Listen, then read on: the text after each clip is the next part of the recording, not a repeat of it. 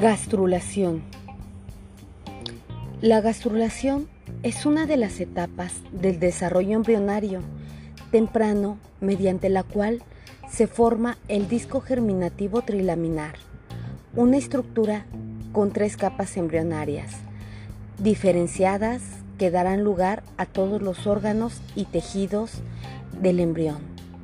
La gastrulación ocurre justo después de la segmentación e implantación embrionaria, es decir, cuando el embrión ya se ha dividido en muchas células, se ha convertido en un blastocito y ha conseguido anidar el endometrio dando inicio al embarazo. La gastrulación se inicia a partir de la blástula, cuando las células del epiblasto se dividen y proliferan rápidamente por lo que necesitan migrar hacia nuevas localizaciones en el embrión. Esta necesidad de migración celular hace que las células del epiblasto se dirijan hacia el hipoblasto y desplacen a las células del mismo, con lo que aparece la tercera capa embrionaria, el mesodermo. El proceso de la gastrulación humana es la etapa más importante del desarrollo embrionario, ya que a partir de las tres capas u hojas embrionarias se generarán todos los tejidos y órganos del cuerpo. Cada una de ellas estará destinada a formar un tipo de tejido diferente. A continuación vamos a describir las tres capas. Capa ectodermo es la capa más externa que rodea al embrión y la primera que se forma a partir del epiblasto. Con el inicio de la organogénesis, las células del ectodermo se diferenciarán entre dos estructuras. 1. El ectodermo neural. Formará el sistema nervioso, es decir, el cerebro y la médula espinal. 2.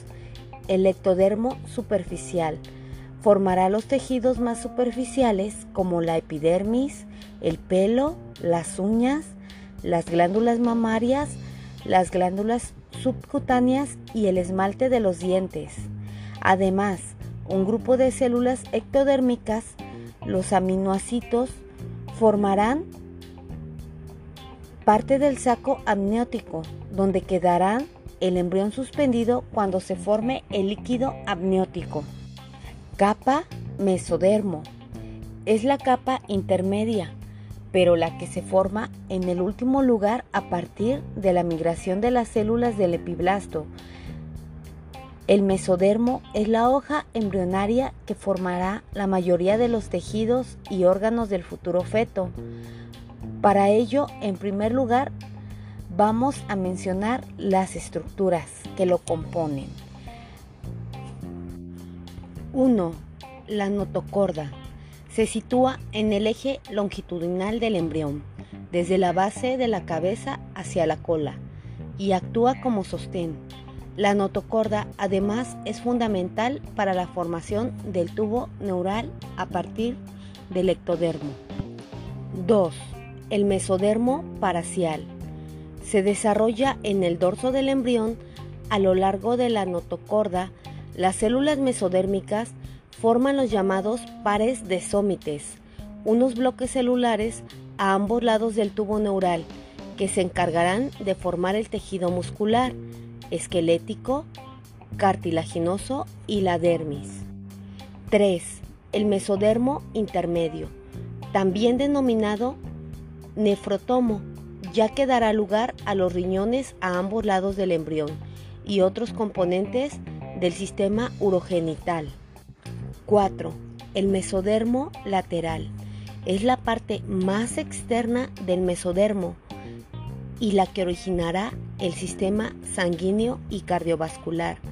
Sus células también darán lugar al endotelio vascular y a las membranas del mesotelio que revestirán las cavidades corporales. Ahora vamos a hablar del endodermo es la capa más interna que con la diferenciación del cuerpo del embrión y el líquido que queda en el exterior se divide en dos partes. 1. El endodermo embrionario dará lugar a los órganos internos del cuerpo, es decir, aquellos que forman el aparato digestivo y el sistema respiratorio, entre los que se encuentran la faringe, el estómago, el intestino, el hígado, el páncreas, la vesícula biliar, los bronquios y la vejiga urinaria. 2. El endodermo extraembrionario es la parte que queda fuera del embrión y la que forma el saco vitelino, una de las estructuras encargadas de nutrir y aportar el oxígeno al embrión durante las primeras semanas de desarrollo. Estas dos partes endodérmicas quedan comunicadas por un orificio ancho que próximamente se convertirá en el cordón umbilical. Ahora vamos a hablar de la neurulación. Es el proceso de la formación del tubo neural. La neurulación primaria, tras la fecundación, se forma el cigoto, la célula primigenia compuesta por la fusión de un óvulo y un espermatozoide. El cigoto se divide sucesivamente convirtiéndose en un conjunto de células que se denomina mórula.